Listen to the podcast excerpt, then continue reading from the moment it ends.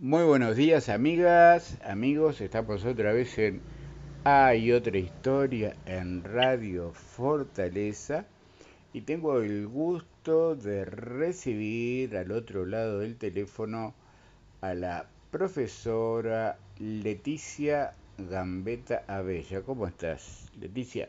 Hola, hola Juanjo, muchísimas gracias por, la invitación. Un gusto estar en contacto con, con la audiencia que supongo que será de Rocha, Rocha Ciudad, de Radio Fortaleza llega a Rocha Ciudad y, y a Balnearios este hasta donde llega. Se escucha en todo Rocha, se escucha online en todo el mundo y además después yo publico las entrevistas en mi blog y se comparten también en todas las redes sociales. O sea que te van a estar escuchando en Rocha y en muchísimos otros lados también.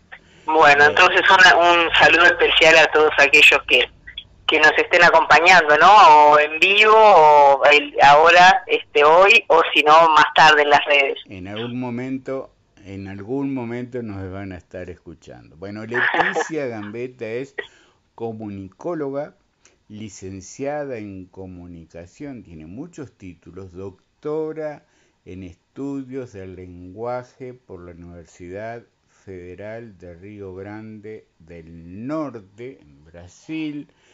Es una de las coordinadoras de un proyecto que se llama Monitor de Medios en, temas de, migraciones humanas de la Universidad de la República. Y bueno, la idea es, es, Leticia, ir hablando de todo esto, de tu trabajo, eh, viviste eh, algunos años en, en, el exterior, volviste hace un tiempo a Uruguay, cuál es eh, tu trabajo en este momento dentro de la docencia y vamos a ir de a poco hablando de todo este tema.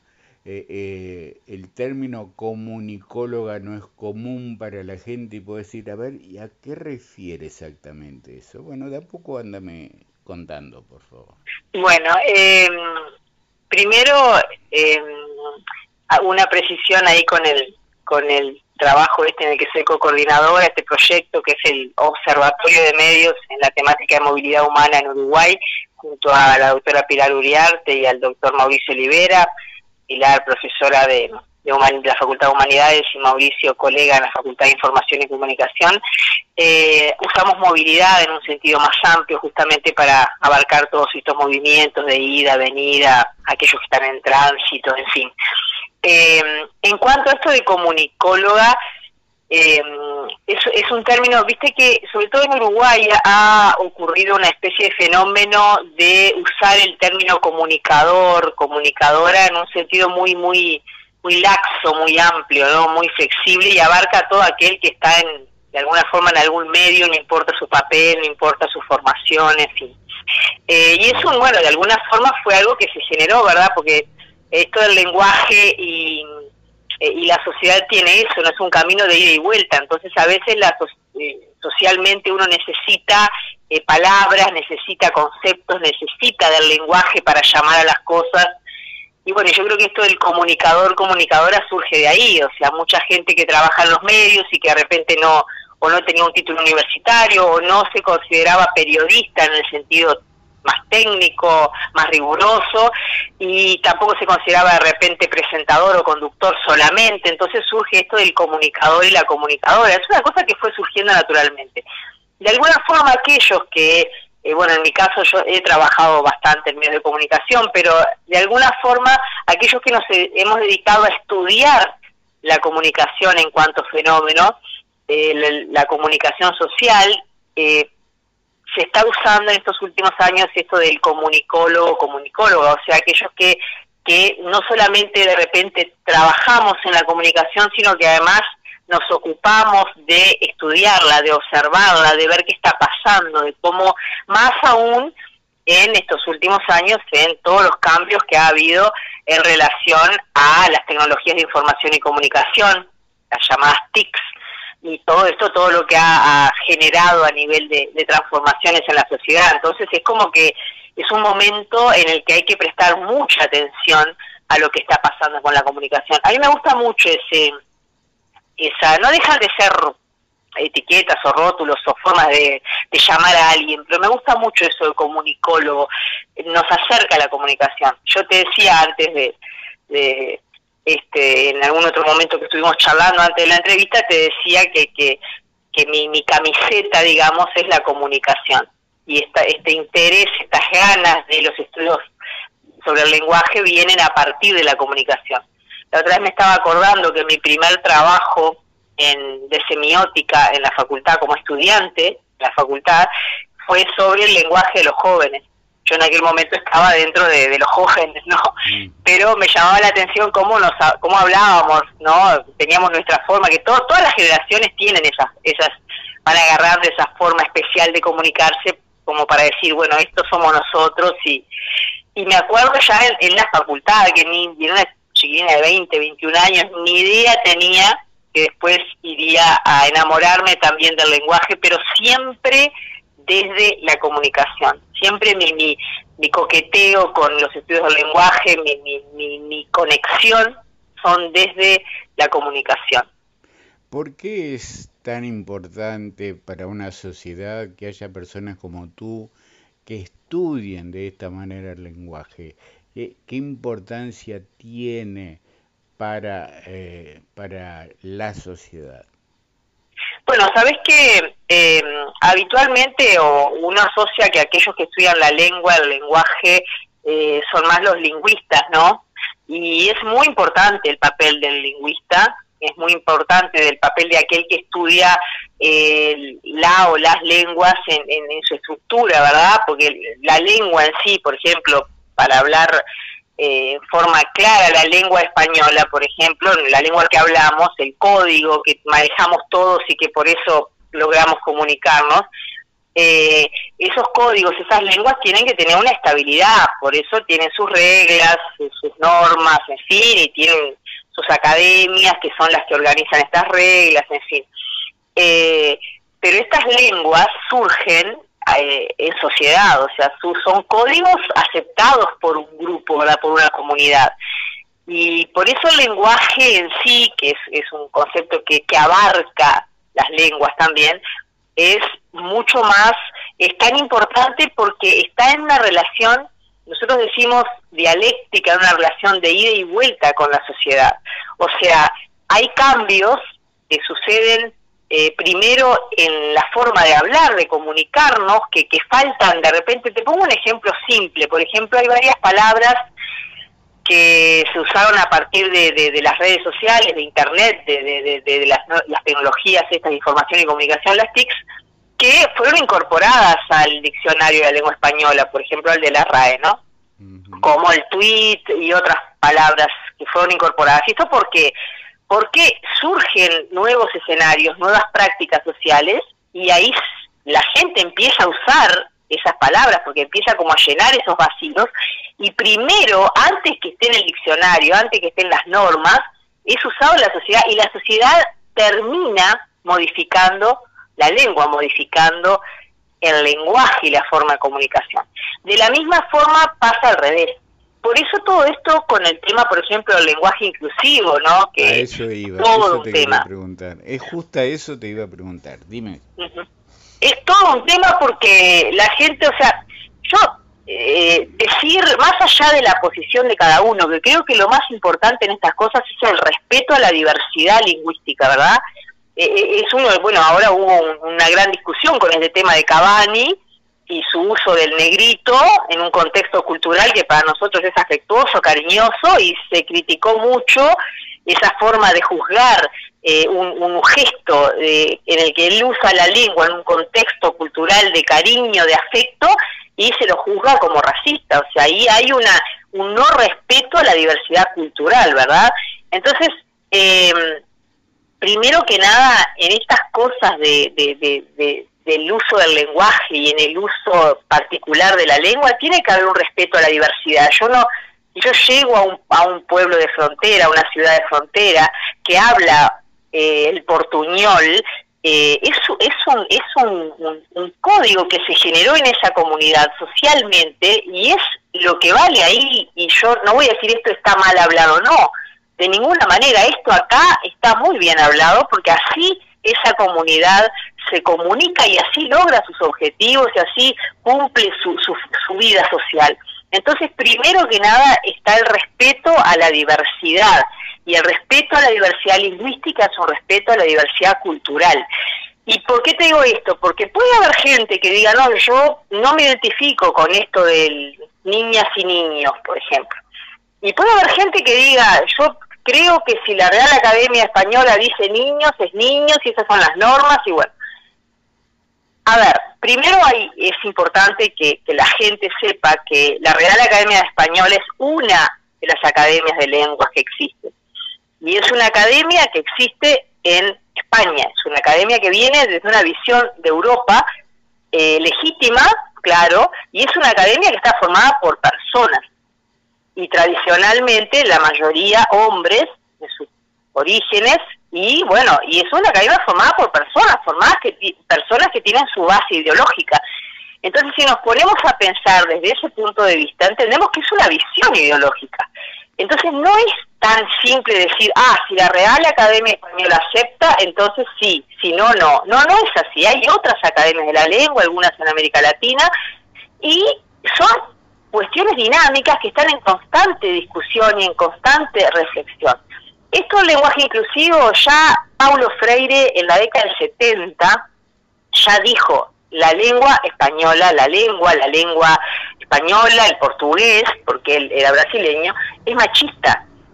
Y, y es machista, o sea, más allá de que estemos a favor o no con cambiarlo, eso es otra cosa, es real que si yo tenía un salón de clases con dos niños varones y 15 niñas mujeres, y yo digo los niños, estoy eh, llevando ese grupo, ese colectivo para el lado masculino.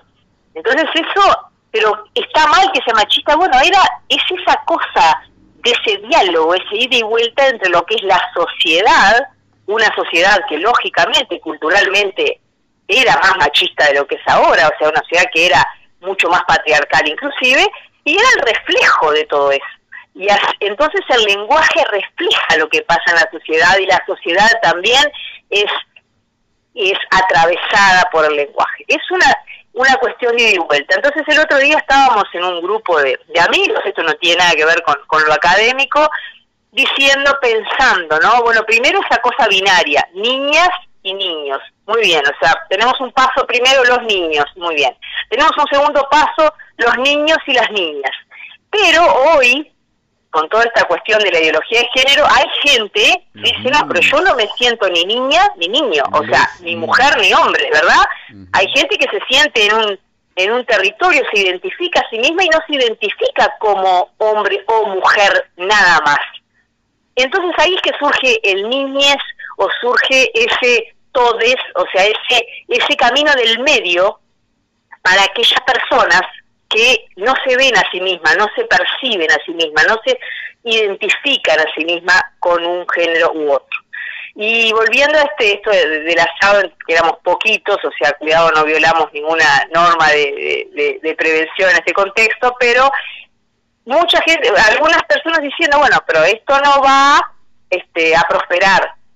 Yo soy las que creo que sí, que los propios cambios sociales en los que se, se ha permitido que estas personas que no se identifican con un género o, u otro apenas, eh, este, este, este, darle ese lugar a las personas también está llegando al lenguaje. Yo soy la que creo que un día, eh, de a poco, progresivamente, a través de las nuevas generaciones, el lenguaje inclusivo se va a hacer este, tan contundente que va a llegar después a las normas y a la estructura de la lengua. Es una, eh, digamos, esto ya es un, casi una, una adivinación de lo que va a pasar, ¿no?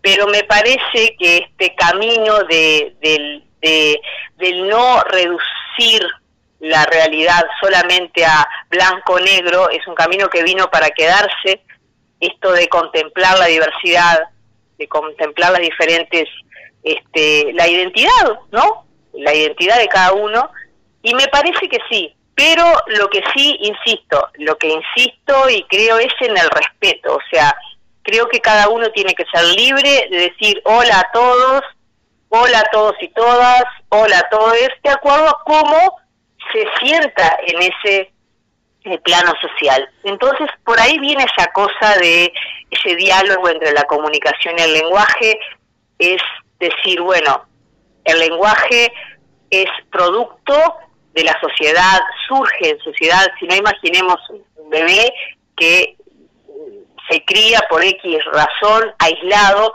sin su entorno social, cómo podría llegar a ser eh, un individuo que no tiene esa interacción. El lenguaje es social.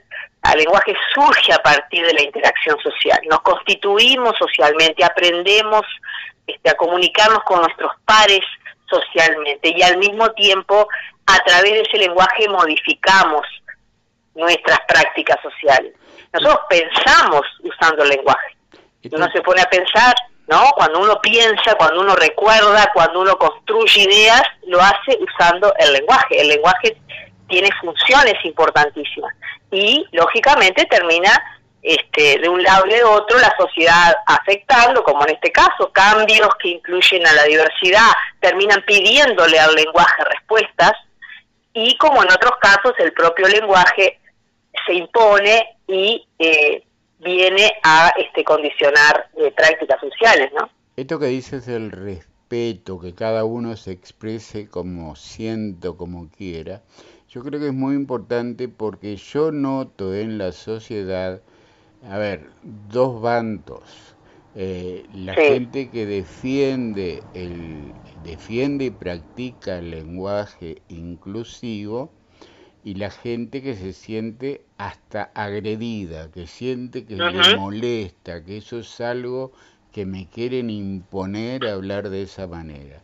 Y también las personas que usan el lenguaje inclusivo, de repente eh, manifiestan rechazo a estos ignorantes, atrasados, machistas, retrógrados, que no aceptan estos cambios. Entonces, es creo que es un proceso que va a llevar bastante tiempo. ¿Hay alguna experiencia que tú conozcas que está pasando en otros países, que esto se esté llevando, que tenga un desarrollo más grande, que más importante que en Uruguay? ¿Cómo ha ido, eh, cómo ha ido eh, reaccionando la gente en general en el mundo con, con este tema? De la eh, hay un tema que tiene que ver con las lenguas también, ¿no? Hay lenguas que son más eh, por su estructura, como las lenguas latinas, como el español, el portugués, el de, origen latino, como el francés y demás, son lenguas que tienen más esa cosa de este de la diferencia, ¿verdad? Por ejemplo, el inglés es más suave en eso, porque el inglés, por ejemplo, no tiene lo y la. El inglés tiene, no sé, de pencil, de house, o sea, el lápiz, la casa, y es todo de. Entonces, depende, por poner ejemplitos así muy concretitos, ¿no? Pero depende mucho también de que hay lenguas que donde se impone más esa cosa, se ve más. Eh, yo que tengo más contacto, por ejemplo, con Brasil, que como tú mencionaste al principio, viví 15 años en Brasil y bueno, hice mis, mi maestría, mi doctorado y fui docente, investigadora allá y demás, y que sigo en contacto con, con, con colegas y amigos y bueno, cuando puedo. Ahora, este, este año no pude viajar, pero bueno, siempre estamos participando en cosas académicas de y vuelta. Te digo que es un poco lo mismo que está pasando en Uruguay, que creo que está pasando en Argentina. Este, capaz que países más conservadores, este, también tengo un, cierto vínculo con, con México, donde también viví hace unos años, y capaz que países más conservadores son más resistentes al, al, al a, los cambios. Yo creo, a ver, eh, yo creo que lo que está bueno es que las cosas se, reflexionen, que se generen cosas sobre las que pensar. Eso es más importante que, que lo que pase en sí. O sea, más allá de que el lenguaje inclusivo llegue a ser una práctica social universal, eh, si esto sucede va a ser porque socialmente empieza a crecer, porque las nuevas generaciones empiezan a expresarse así, porque ahí también estos grupos, estas minorías se sienten más cómodas, más identificadas en ese, no fuera de ese sistema binario hombre-mujer. Bueno, las cosas, la propia sociedad irá dando lugar o no a esto, ¿verdad? Entonces, pero lo que sí está bien, lo que sí es muy, pero muy importante, es que se reflexione sin miedo sobre estas cosas, o sea, que se piense. Es que a veces lo que lo que lo que cuesta es cada vez que viene una idea diferente, algo diferente, algo que viene a, a sacarnos de donde estamos, ya enseguida decimos no. Primero decimos no. Antes que nada negamos ridiculizamos y bueno, después empezamos como acostumbramos, pero si nos ponemos a pensar en cosas tan básicas como, no sé, cuando las mujeres empezamos a usar pantalones o cuando las mujeres reivindicaban la píldora anticonceptiva o cuando se reivindicaba el divorcio o el derecho a votar o eran cosas por ejemplo que, que eran eran un grupito de mujeres locas este, inestables o este, desajustadas verdad que, que estaban y sin embargo hoy por hoy son cosas que nadie las cuestiona estoy poniendo ejemplos muy, muy, muy burdos, ah, muy, muy simples, pero es como esa cosa de que eh, primero decimos no, qué locura, quiénes son estas, mirá lo que quieren, por ejemplo, si estamos hablando de de repente las luchas de la mujer, pero resulta que si nos, nos retrotraemos a que cada una de las de las conquistas que hoy son tan obvias y naturales como que la mujer tiene derecho a estudiar y tiene derecho a trabajar y a ocupar un cargo político y, a votar y a ponerse la ropa que quiera y demás, cosas que son tan obvias, tan naturales para cualquier chica que hoy este, está en esta generación, en su momento costaron sudor y lágrimas. Entonces, eh, estos ejemplos que, este, que parecen, pueden ser gráficos, nos hacen entender que a mí, a mí lo que me parece es que lo que tenemos que, y sobre todo como docentes, como educadores, tenemos que eh, contribuir para que las nuevas generaciones piensen antes de, poner la pata hablando mal contra la pared, no. O sea, que piensen, que, que digan, bueno, pero a ver, ¿quién está proponiendo esto? ¿De qué lugar? ¿Por qué? ¿Qué está pasando con esto? ¿Por qué surge esto? Pues yo veo, por ejemplo, no sé, en la marcha este, por la mujer que tenemos en, marzo, este tema de la agresión a la iglesia del cordón, por ejemplo. Es una cosa que sí, vos me decís, no, yo, yo no la haría. Sí, hay una falta de respeto a aquellos que creen, sí, pero hay cuestiones simbólicas atrás de todo eso, más allá de la violencia en sí, más allá de, que no está bien, más allá de que uno está haciendo algo contra la propiedad privada, más allá de que uno no puede hacerlo y es ilegal, más allá de todo eso que es así, y está bien que sea así y hay que preservar el derecho de todos, también hay que pensar, bueno, pero ¿por qué estas personas hacen esto? Simplemente porque son, no sé, inadaptadas o de dónde viene esto. Y claro, hay una cuestión simbólica de una institución religiosa que ha tenido sus aciertos y sus errores, respetando a todos aquellos que que son católicos, ¿verdad? Y que a lo largo de la historia ha tenido errores grandes y bueno, que representa también mucha represión para la mujer. Entonces, yo digo, más allá de que hay cuestiones que sí hay que castigar porque están fuera de la ley y la ley hay que cumplirla, también tenemos que tenemos que construir como educadores esa ese ámbito crítico que no es como a veces se piensa que los estudiantes piensen como yo pienso y que estén contra lo que yo estoy contra. Yo creo que al revés, si nosotros como educadores logramos que los estudiantes piensen, se emancipen, piensen, salgan a buscar información y vengan incluso a un espacio de clase y digan, profesora, yo estoy totalmente en desacuerdo con lo que tú decís por esto, por esto y por esto. Ahí yo estoy dando un paso cualitativo de formar un ciudadano crítico. Entonces, eh, a mí lo que me gusta de todas estas cosas, así, de todas estas cuestiones, como el tema del lenguaje inclusivo y tantas otras cosas, el tema, por ejemplo, del manejo de la información en la pandemia y tantas otras cosas, es que se piense, que se ponga arriba del tapete, que se piense, que se cuestione, que se critique, que se salga a leer, a buscar información. Eso es lo más valioso, el proceso de la reflexión. Mucho más que lo que después la sociedad en su conjunto decida este, incorporar o no para sus prácticas sociales se sienta más cómoda. No sé si, si estoy siendo clara. Está muy eh, clara, está muy clara. Y tengo una pregunta para hacerte, Leticia, eh, como comunicóloga, que es para varios programas. Y bueno, la idea es que eh, podamos tener muchas charlas para ir analizando todo el tema de la comunicación, del lenguaje.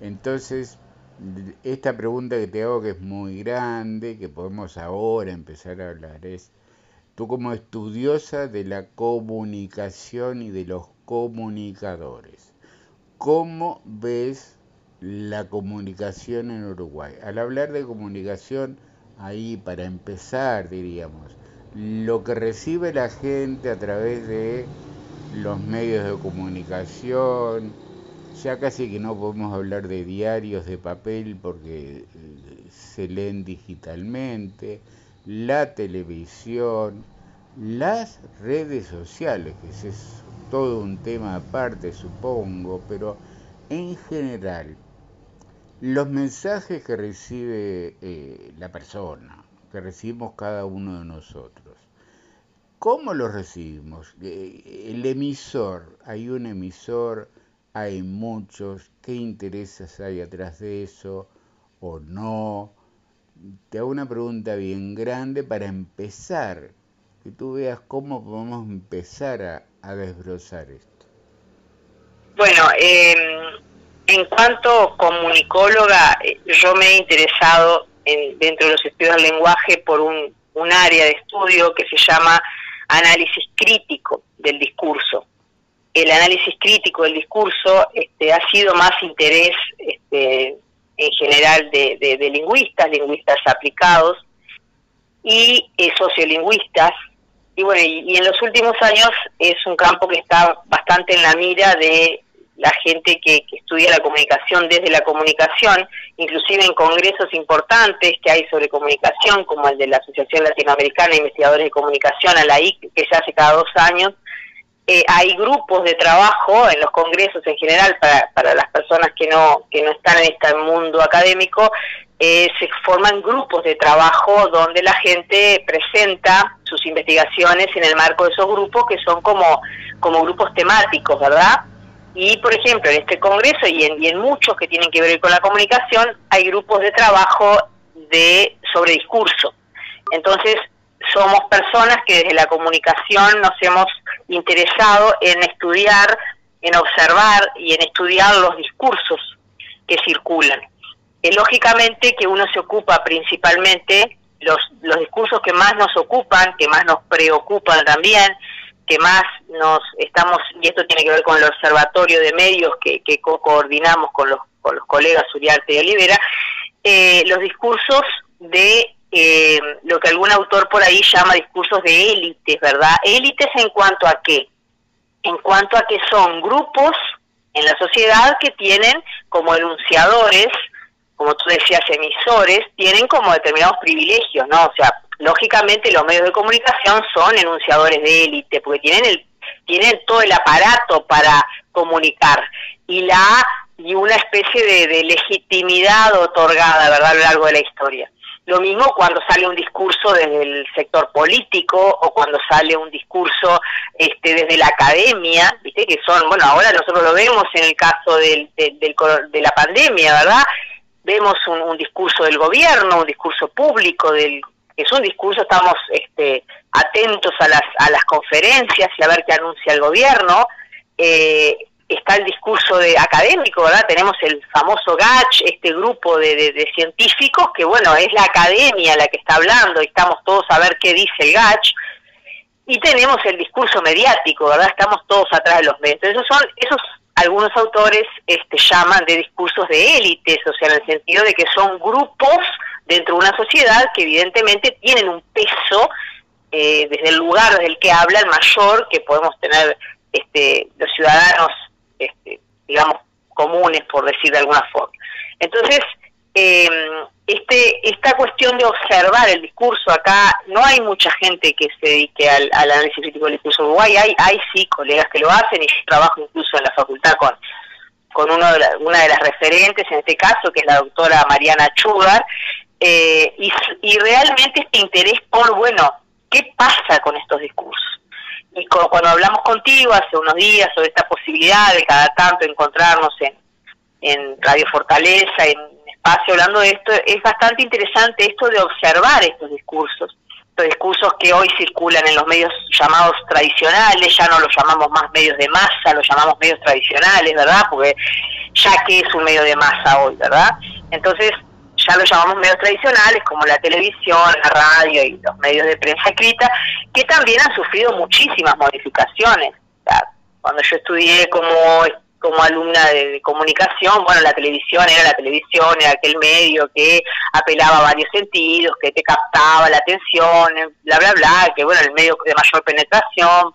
Después la radio era aquel espacio más intimista que eh, estimulaba la imaginación, que yo podía hacer otras cosas mientras tenía la radio prendida, bla, bla, bla, y tenía más tiempo que en la televisión para expresarme. Después la, prensa escrita, que era el medio de legitimidad por excelencia, ¿verdad? Lo que era publicado era como, wow. Es más, los medios, los otros medios, la radio y la tele, se basaban mucho en lo que eh, la agenda que marcaban los medios de comunicación, ¿verdad? Éramos muy de llegar temprano a la radio o a la tele, ver qué decían los diarios y salir ahí a producir nuestro contenido para, para el día. Entonces, esa realidad, este, si bien hay cosas que se siguen manteniendo, hay cosas que han cambiado y bastante, justamente por ese límite mucho más difuso. Hoy hay radio que se filma, ¿no? Este, hay tele que está dentro de una página de un ciberdiario, como se le llama a los a los medios de prensa online, ¿verdad? O sea, ya estás leyendo una noticia y, vas a un, a un video de lo que se vio en la televisión y escuchás un podcast que de repente se difundió por radio o no. Entonces ya esos límites que antes eran tan claros ya no existen y lógicamente eso trae muchas consecuencias a nivel de la comunicación, no necesariamente negativas, pero muchos cambios, muchas transformaciones y que termina inclusive llegando lógicamente a las relaciones interpersonales.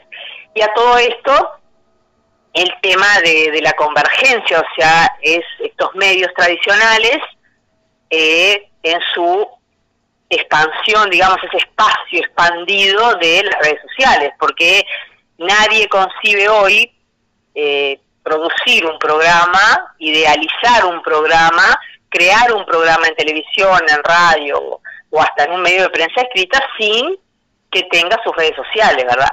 Entonces, eh, hay un ha habido transformaciones muy muy importantes y bueno, y llegan lógicamente a las esferas más más este íntimas de todos nosotros, ¿no? Es es un tema es es muy interesante, pero como siempre digo, o sea, no tanto desde el, el venir que a mí en lo personal y en lo académico incluso a mí no me interesa venir con, con con, bueno, este, yo tengo esta verdad, propongo esto, pienso esto, sino mm, me interesa mucho más, me parece mucho más rico traer eh, más las preguntas que las respuestas, o sea, aquellas cosas que nos movilizan y nos hacen pensar, aún aquellos que están fuera de lo académico, que están en su casa, que, que están en otras actividades que de repente no tienen que ver con, pero que sí tienen que usar sus redes, que sí reciben información, eh, y que bueno que, que piensen sobre todo lo que está pasando cómo de golpe se vieron inmersos metidos en una confusión de información desinformación y,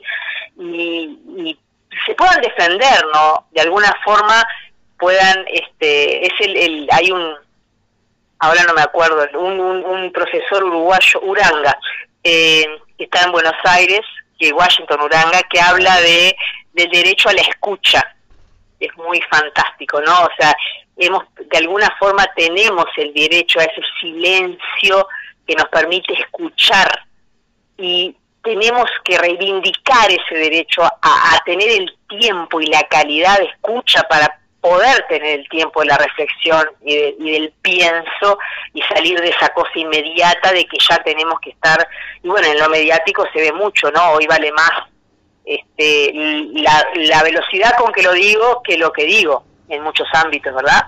Y vemos que es más fácil, es mejor decir una noticia, aunque yo no sepa si no esté chequeada, pero bueno, después lo que hago es, ah, no era tan así, la modifico, pero por lo menos salí primero. Y esas son prácticas que este, también tienen que ver con, con la práctica periodística. O sea, hay mucho, mucho, mucho sobre lo que pensar y, en lo personal me quedo feliz, como esto que hablábamos del lenguaje inclusivo, cuando si las cosas se...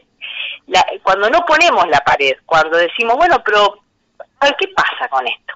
Y ya cuando empezamos, aunque, aunque terminemos en el mismo punto, pero nos permitimos ese proceso de, de ver por qué aparecen estas personas a reivindicar esto, por qué, de dónde salen, quiénes son. Eh, ya eso es un, gran paso, ¿no?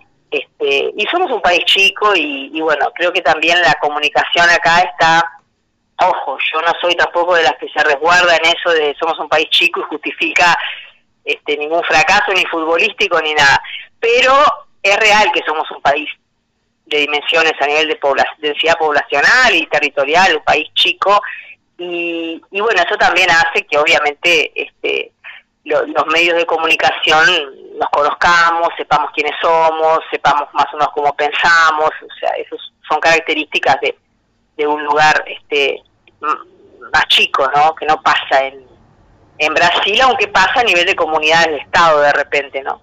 Y acá pasa a nivel país. En fin, viste que, que son temas que uno se engancha y bueno, mi pasión es la comunicación, como imagino que es la tuya también, y la de muchos colegas ahí en Rocha, así que bueno, tendremos para, para pensar juntos, ¿no? te hago una pregunta de, para cinco minutos, después seguiremos hablando mucho más estos temas son muy ricos. Tengo esta pregunta ya sobre el final.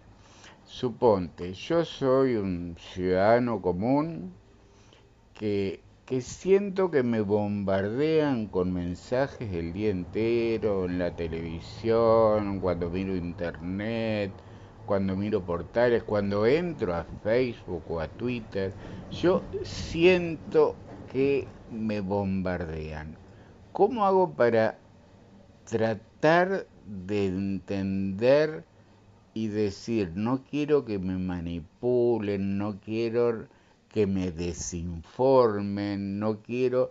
¿Qué tengo que tener presente a la hora de decir, voy a evaluar estos mensajes, a ver si eh, se corresponden mínimamente a una realidad o están siendo manipulados o creados para utilizarme a mí?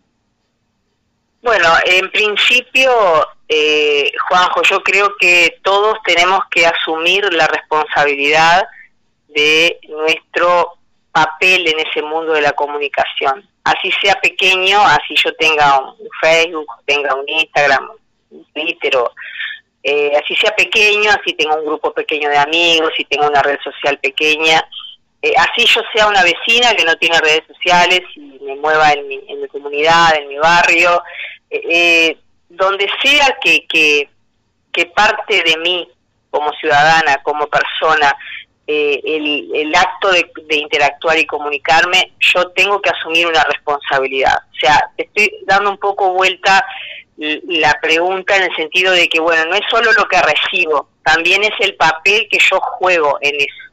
Creo que eso es muy, pero muy importante porque ahí yo estoy eh, haciéndome responsable y a partir del momento en que yo digo, bueno, pero yo voy a comentar esto que no sé si es verdad, yo voy a, salir a con, no sé, enteré que la vecina de arriba tuvo un pico de presión y vino la ambulancia, me dijo la, la no sé, una muchacha que vive acá a la vuelta, yo voy a salir a decirle a la otra vecina, eh, si yo no tengo realmente la información de lo que pasó.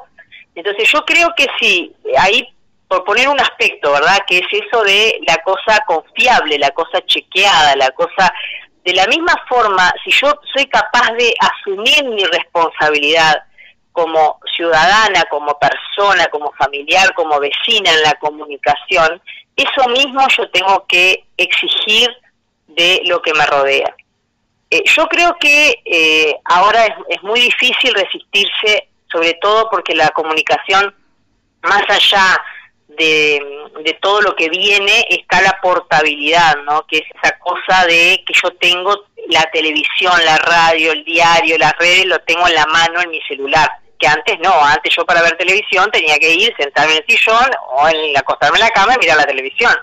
o prender la radio, no sé, en el auto o en, o en mi cuarto o en donde sea. Ahora yo lo tengo todo, todo el tiempo en mi celular. Entonces, eh, yo creo que partiendo primero, bueno, yo tengo que ser responsable cuando comunico. Y esto en los medios que yo tenga, no importa el alcance de lo que tenga. Ese che ah, no, no, no estoy segura, pero comparto por las dudas.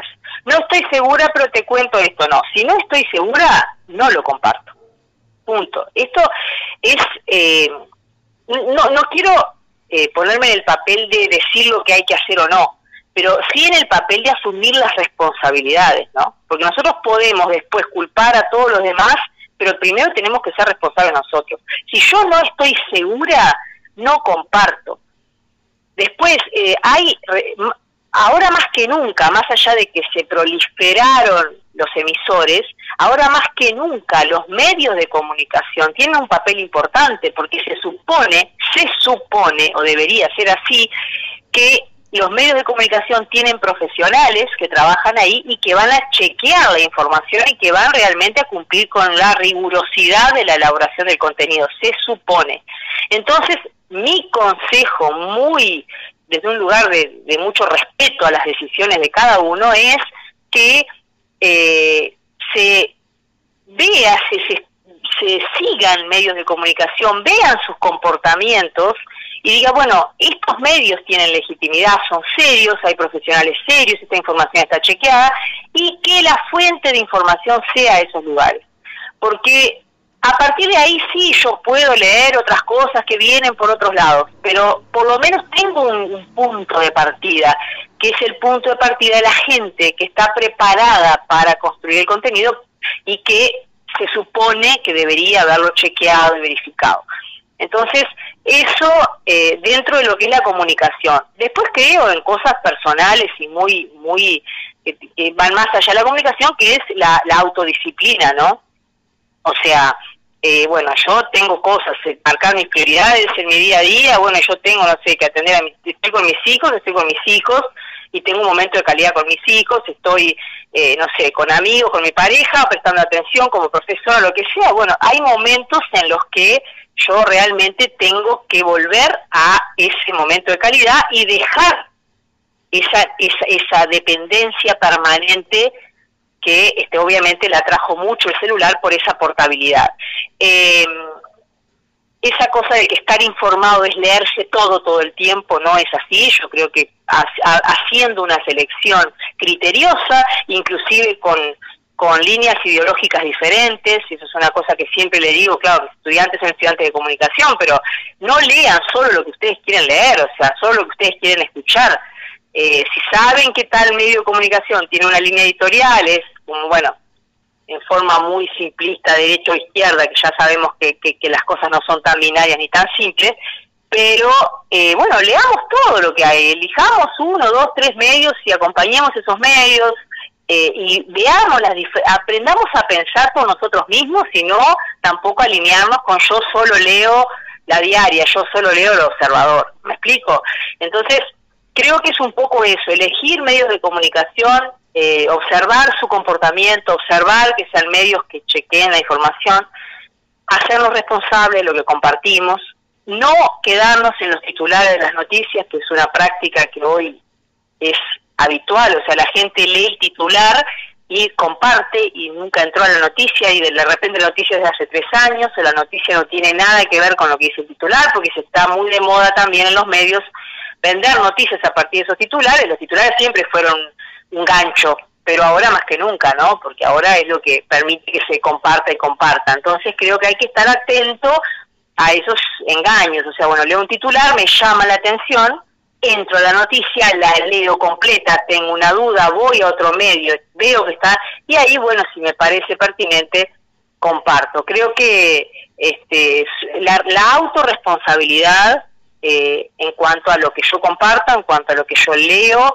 y por eso siempre volvemos a la responsabilidad, o sea, yo soy responsable de leer toda la noticia, soy responsable de seguir determinados medios, soy responsable de no compartir aquello que yo no no viene de, lugares legítimos, eh, soy responsable de no ser una más de esas de las cadenas que me llegan y, paso y paso y paso sin saber qué está pasando.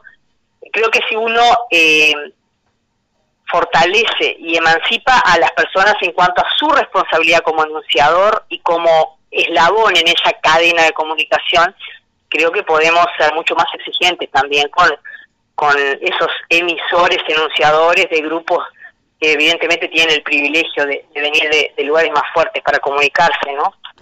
Leticia, ha sido un gusto muy grande charlar contigo. Esto nos deja mucha cosa para pensar y mucha gente estoy seguro que se va a aprender estas charlas que vamos a tener una vez cada tanto acá en nuestra historia. Así que yo te agradezco por hoy y seguimos en contacto. Bueno, Juanjo, un abrazo grande, muchísimas gracias, un saludo enorme a la gente de Rocha, los que puedan estar disfrutando de alguna de esas las playas más lindas. Yo es una, una cosa bastante íntima lo que voy a decir, ¿no? Pero pero soy producto de un verano tórrido de, de allá, de, de, del fin de la década del 60, ¿no? Y ahí yo fui concebida en las playas de La Paloma, así que soy rochense, olimareña, ¿viste? No, no, mi vida empezó ahí, yo digo, si bien crecí después a orilla del Olimar, así que tengo un, me siento un poco rochense también. Ya seguiremos, ya seguiremos hablando de eso en otra, No, no, tampoco puedo seguir dando detalles, hasta ahí llego, ¿no? Sin detalles, pero una muy linda historia. Bueno, sí, es una linda historia. Un abrazo, Juanjo, y un abrazo a toda la audiencia. Gracias. Chao, chao, un gusto. Amigas, amigos, nos vamos. Estuvimos hoy con la profesora eh, Leticia Gambetta, eh, comunicóloga, especialista, estudiosa en la comunicación, en el lenguaje, en el análisis crítico del lenguaje de la comunicación y vamos a tener más adelante la posibilidad de tener otras charlas con Leticia Gambetta. Así que eh, gracias por hoy. Hasta el próximo programa.